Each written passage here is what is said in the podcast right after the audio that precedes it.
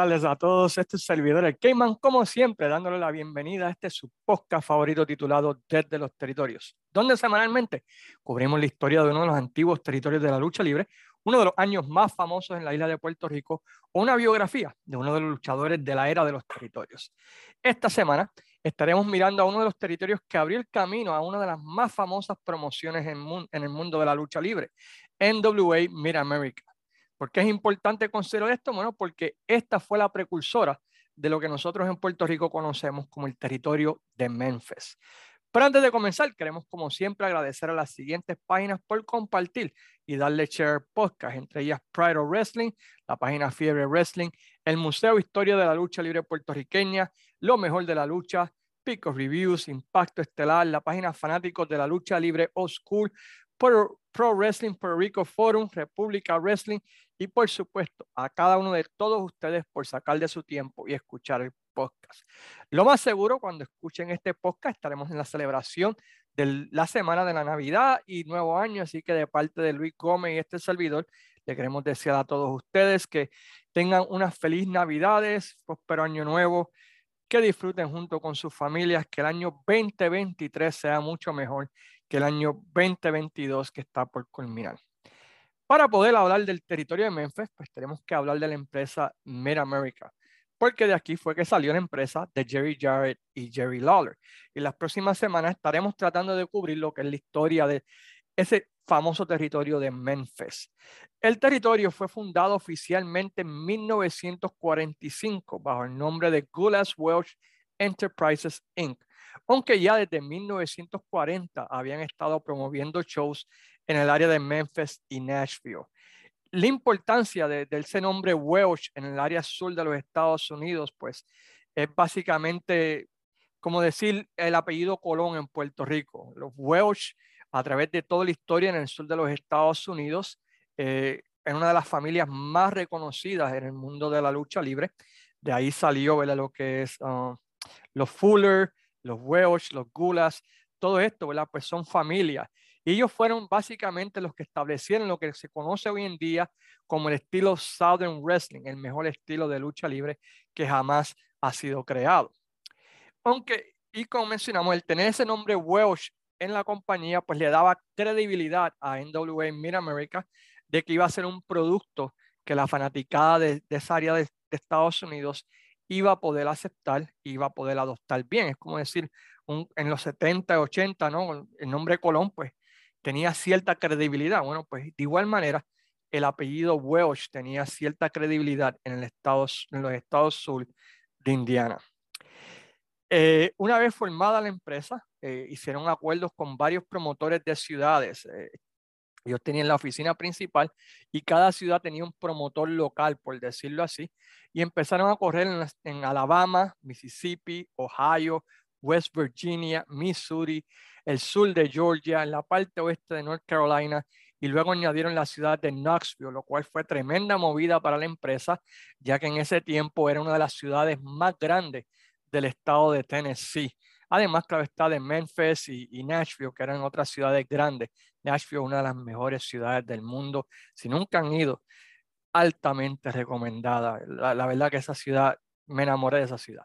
Pero anyway, eso es otra historia tenían varios títulos que reconocían y, mayormente a principios de lo que es los años 45 a los años 70, era igual que el territorio de los Crockett, era considerado mayormente un territorio de parejas, aunque ya a los finales de los 70, ya me, bueno, principios de los 70, ya se convirtió, hicieron el, el, exchange a lo que es, ¿verdad? Este, lucha, luchas sencillas y así por el estilo debido a luchadores como Jackie Fargo, Jerry, Jerry Jarrett, um, Toya Yamamoto y así por el estilo, Bill Dundee que llegó. So, hicieron el cambio a lo que conocemos hoy en día, ¿verdad? Como luchas de sencilla. Entre los títulos que tenían, tenían la NWA World Tag Team Championship, versión de eh, NWA Mid America, el NWA United States Tag Team Championship, el NWA Southern Tag Team Championship, el NWA Mid America Tag Team Championship, el NWA Tennessee Tag Team Championship, el NWA Kentucky Tag Team Championship y el NWA Tri-State Tag Team Championship. Así que era un territorio al principio de su creación, eh, básicamente de parejas. Entre los luchadores que pasaron por este territorio, pues wow, es un quién es quién de la lucha libre, entre ellos Jerry Lawler, Josh Manteo, Bobby Eaton, Randy Savage, los Bone Browners, los Interns, los Infernos, los Bounty Hunters, Toyo Yamamoto, Jerry Jarrett, los originales Heavenly Bodies, Donny Al Green, Bobby Hart, los fabulosos Canguros, uh, Jim White, los fabulosos Falgos, Robert Gibson, Ken Lucas, la fabulosa Mula, Rocky Johnson, Dick Steinberg, Harley Race, Spugman Monroe, eh, Lou Tess, Buddy Rogers, Jimmy Valiant, Crazy Luke Graham, Mongolian Stopper. Bueno, básicamente un quién es quién del mundo de la lucha libre pasó por esta versión de lo que es conocida el territorio de Memphis.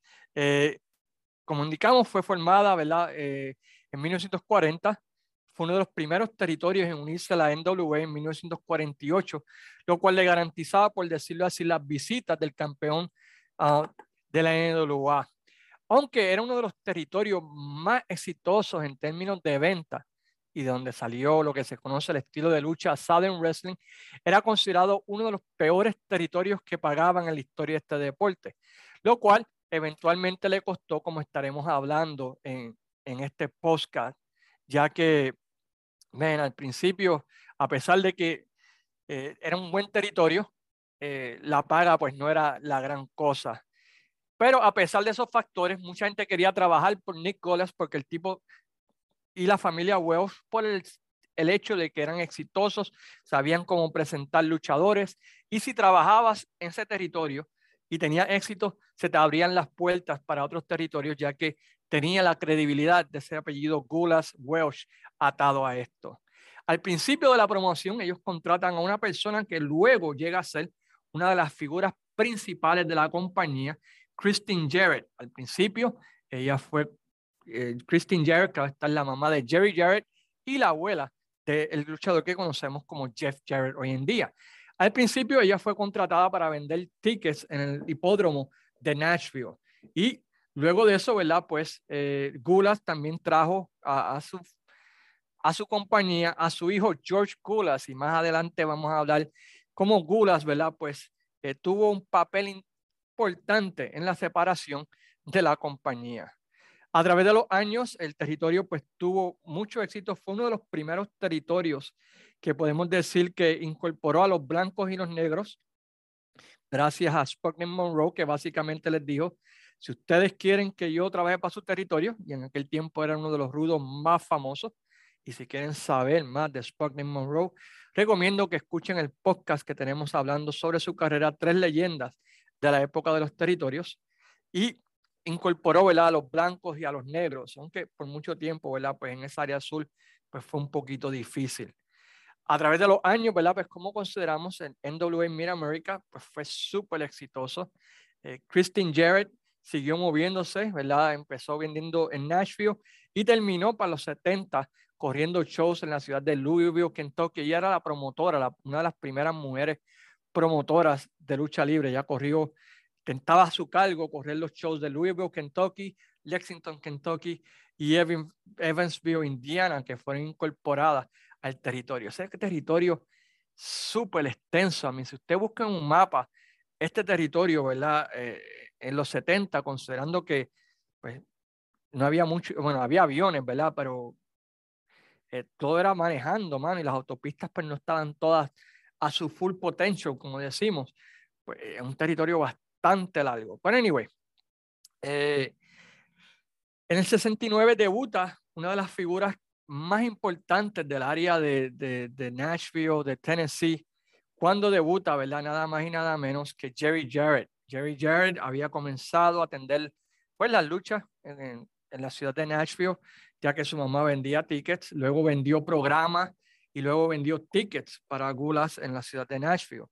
Debutó como luchador en el año 1969 y podemos hablar mucho de NWA Mid America, pero queremos dar una historia general para poder llegar a Memphis. Si, si lo hacemos, vamos a estar aquí como 100 años. Increíblemente, Jerry Jarrett, a pesar que era un luchador básicamente un junior completo, se convirtió en un, draw increíble porque sabía vender. Eh, era como un chain, por decirlo así, de la IWA, tú sabes, que sabía vender las pelas, hacer el comeback. Eh, era tremendo luchador que sabía luchar del underdog. Y especialmente, ¿verdad? Pues eh, en, en, lo que en aquel tiempo era lucha en pareja y se convirtió en un main eventer del territorio de Mid America. Y, y tenía a la gente en el bolsillo. Eh, otra vez, imagínense a, a Chain the Glamour Boy, aquellos que han visto IWA o Iwa, ah, o en Iwa, o otro luchador como decir Daniel Bryan, ese camino a WrestleMania 30 que sabía meterse, sabía luchar como un luchador underdog, un babyface y este y tuvo éxito y se convirtió, ¿verdad? En básicamente en uno de los mejores draw de NWA Mid America en ese tiempo de 69 al 74. a pesar de eso, eh, Jared tenía una mente increíble para el negocio y empezó a envolverse más en behind the scenes o detrás de la de, detrás del camerino por decir y, se, y debido a que tenía una buena mente y sabía crear ángulo y sabía crear historias se le, Gulas le dio la oportunidad de buquear el show de Memphis eh, que era todos los lunes por la noche Roy Welsh quien era uno de los promotores junto a Nick Golas eh, empezó a deteriorar eh, su salud y Jerry Jarrett comenzó, ¿verdad? Fue escogido por Ray Welsh para eh, tomar las acciones de Ray Welsh en la compañía de Nicholas. Ray Welsh le vendió, ¿verdad? A, Jerry Jarrett sus acciones en la compañía y Jerry Jarrett se convirtió eh, en partner de Nicholas. Para el año 75, para lo que muchas personas consideran el territorio de Memphis, pues como consideramos, se convirtió en un monstruo de territorio.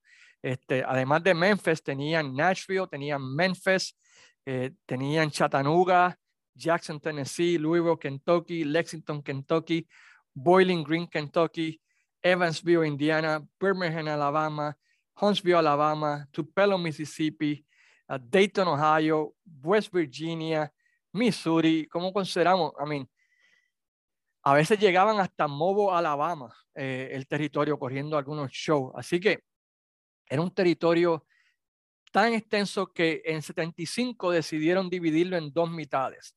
La parte oeste, que incluía la ciudad de Memphis, Louisville, Lexington y Evansville, y la parte este, que incluía las ciudades de Nashville, Chattanooga, Huntsville y Birmingham, Alabama, y las ciudades alrededor del sitio. Sí no conocen mucho de esa área, busquen un mapa y van a ver por qué se tuvo que haber dividido en dos partes. Seguía siendo NWA Mid America, pero tenías el Western Part y tenías el Eastern Part, la parte oeste y la, y la parte este. Por decirlo así, eh, mirando un mapa de, de, Puerto Rico, es como decir, ¿verdad? Pues de, de Dorado a, a Mayagüez una parte y de Dorado a Fajardo es otra parte. O sea, lo dividieron en dos partes para de esa manera este, poder correr el show. Y básicamente se intercambiaban luchadores, usaban los mismos luchadores y así por el estilo. Una razón de la división era porque por la televisión. Eh, tenías televisión sábado en, en, Memphis y tenías este, un house show en Chattanooga, Tennessee, que era en el otro lado de la ciudad, que básicamente era como cinco horas de manejo. O tenías que hacer el show de Memphis el sábado por la mañana y manejar eh, hasta Chattanooga esa misma noche, lo cual hacía imposible el viaje. Era un sketch de viaje increíble. Eso decidieron, pues mira, una mitad nos vamos para acá y la otra mitad nos vamos para acá bajo la misma sombrilla de NWA Mid America. Tenían televisión en varias partes, eh, como conocemos, lo que se conoce el área de el western end del territorio, pues tenían la voz de Lance Rosso, quien se convirtió básicamente en la figura principal para muchos, ¿verdad? El mejor anunciador de lucha libre en la historia. Para otros es Golden Solly, pero para la gente del sur, del oeste, ¿verdad? Pues van a decir Lance Russell. tenía la habilidad de vender ángulos a los fanáticos, sabía cómo manejar las entrevistas, eh, era perfecto en setearle el, para, que, para que tirarle una curvita ahí para que el, luchador ¿verdad? Pues pudiera dar un jonrón en sus promos. Y tenía una química increíble con la figura que llegó a ser la principal durante ese tiempo de los 70 del territorio, que fue Jerry King Lawler, y vamos a hablar más de Jerry Dawkins Lawler ya que lleguemos a Memphis. Aquí estamos tratando de explicar la historia de NWA America hasta que llegó a la división con Memphis y lo que sucedió con la parte este del territorio más adelante. So, en la parte oeste, pues tenían un programa de televisión que tenían a Lance Russell como su voz. En la parte este, tenían a un anunciador que se llamaba Harry Thornton. Eh, Thornton era un pionero y, desde, y estuvo envuelto con la compañía desde los años 50 y estaba a cargo, era promotor de la ciudad de Chattanooga, Tennessee, con Gulas. Eh, durante ese tiempo, pues Thornton tenía una credibilidad increíble con la fanaticada del área este de Tennessee, ya que él transmitía juegos de, fútbol colegial, transmitía juegos, otros deportes, así que tenía cierta credibilidad, ¿verdad? Con la fanaticada, este, eh, del este del estado de Tennessee, de igual manera que Lance Russell la tenía en el área oeste. También había un show que se producía en Birmingham, Alabama, otro en Huntsville, Alabama, al igual que también había otro show de televisión en Jackson, Tennessee, este, y Nashville, Tennessee. En esos shows, este, el anunciador era Sterling Brewer, así que tenían como, claro, tenían como cuatro o cinco shows. Eh, luego de eso, eh, increíblemente, ¿verdad? Pues este, también fue uno de los primeros sitios que trajo a, a Gordon Solly a trabajar en el mundo de la lucha libre. Así que muchas personas salieron, ¿verdad? Pues de ese, de ese, de ese territorio de NWA Mid America.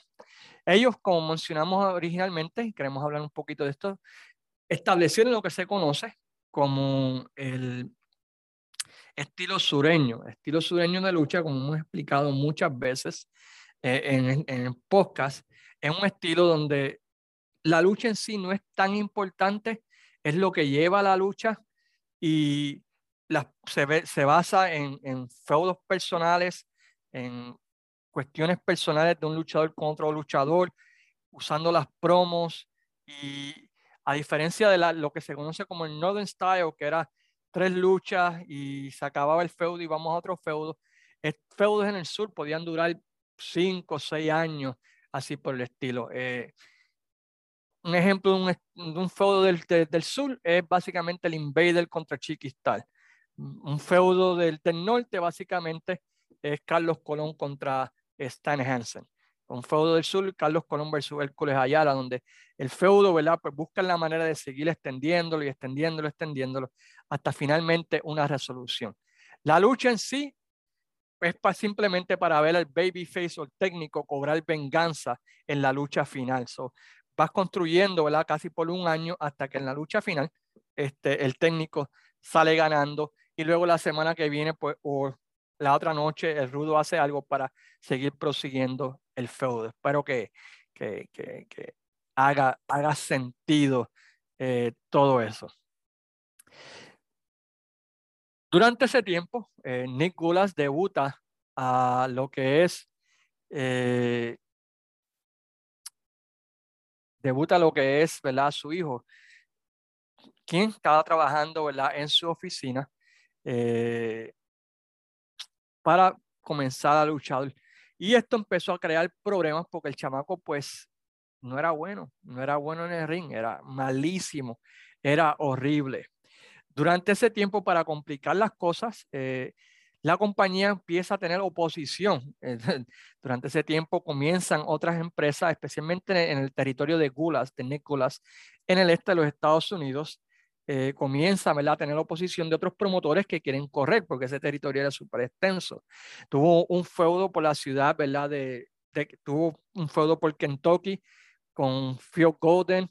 Eh, tuvo también, ¿verdad? Este, perdón, Bill Golden, que estaba casado al Welsh Family, comenzó a correr en contra de él en Montgomery, Alabama. Así que muchas cosas estaban pasando y durante ese tiempo, ¿verdad? Pues eh, seguía, ¿verdad? Pues empujando a su hijo, ¿verdad? Pensando, ¿verdad? Que esta persona, este, pues iba a tener éxito, ¿verdad?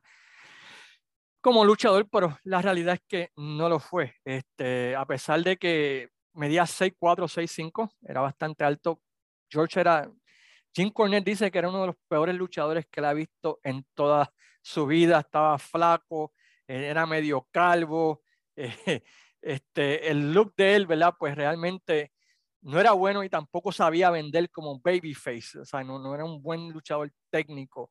Estoy tratando de compararlo con un luchador de Puerto Rico para que ustedes se hagan la imagen, pero realmente no, no puedo compararlo. A mí era malo con cojones, mano. ¿Sabes? Yo casi nunca critico a un luchador su habilidad dentro del ring, pero si ustedes quieren la definición de un bulto, ahí tienen a George Kulas, el promotor de Nicolas.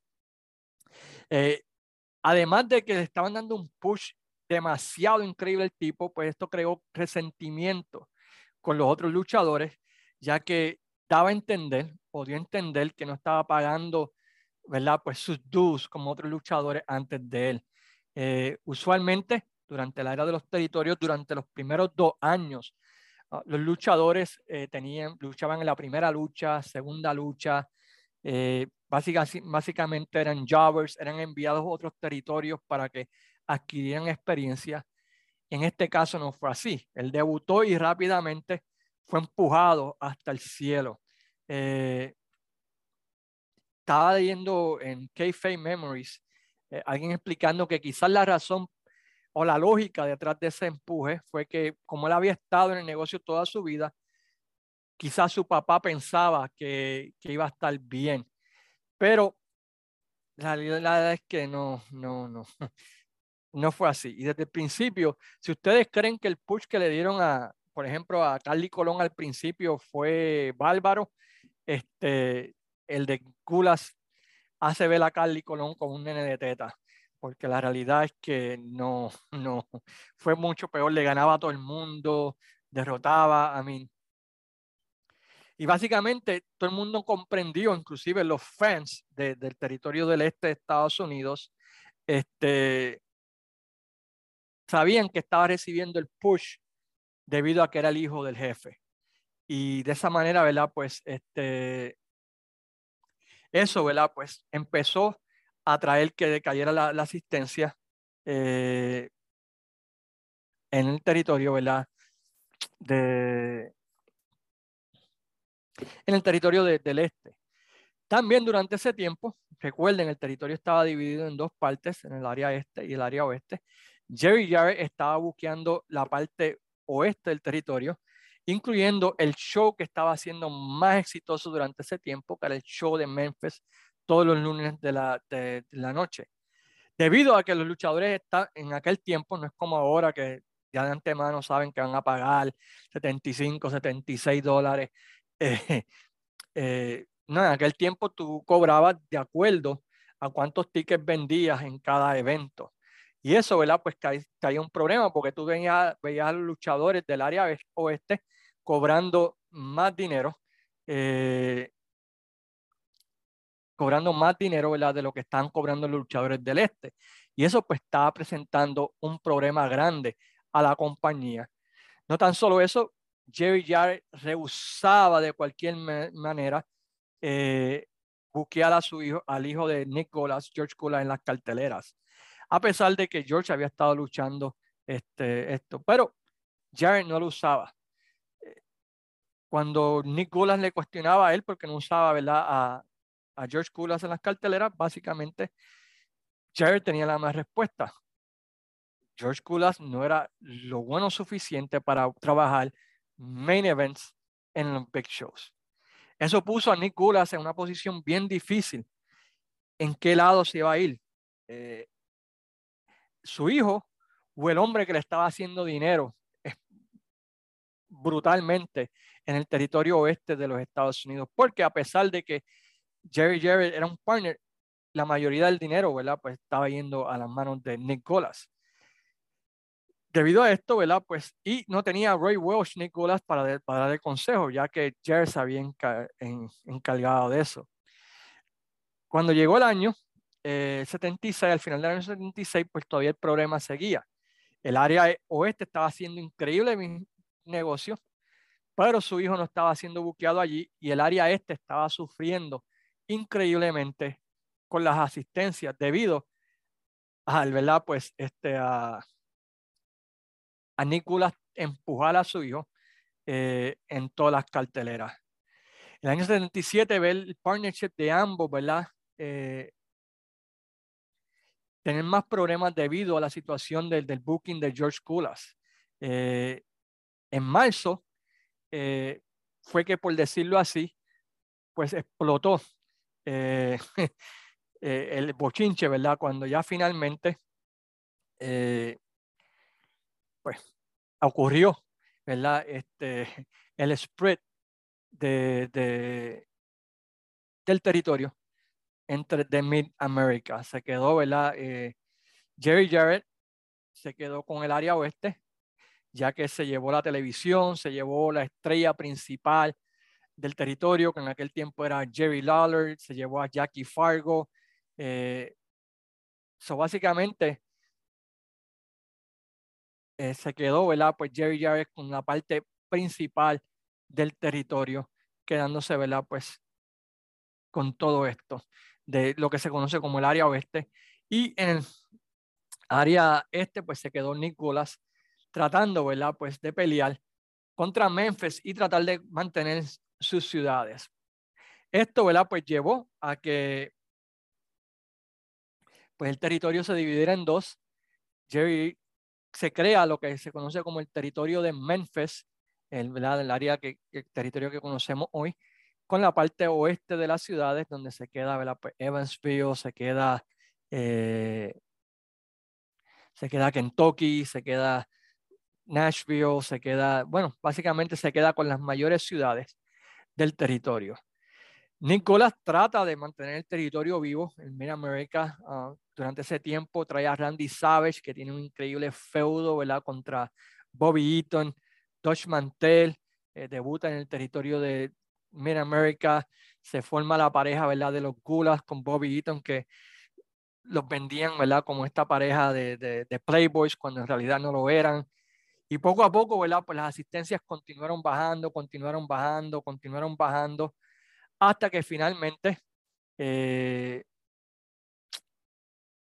como te digo, tuvo que cerrar la compañía en el año 1981, terminando Nick Golas vendiendo la promoción y vendiendo el territorio a lo que fue, ¿verdad? Pues el área de, eh, de Memphis, el área oeste de Memphis, de Jerry Jarrett, culminando, ¿verdad? Pues lo que fue por 40 años, básicamente, uno de los territorios más exitosos en la historia de la lucha libre. Lamentablemente, debido ¿verdad? Pues, a lo que son los gulas y, y la reputación que ellos tenían, ellos no permitían que muchas de las revistas, que mucha televisión, ¿verdad? Pues este, fuera grabada, así que no existe mucho de lo que es NWA Mid America.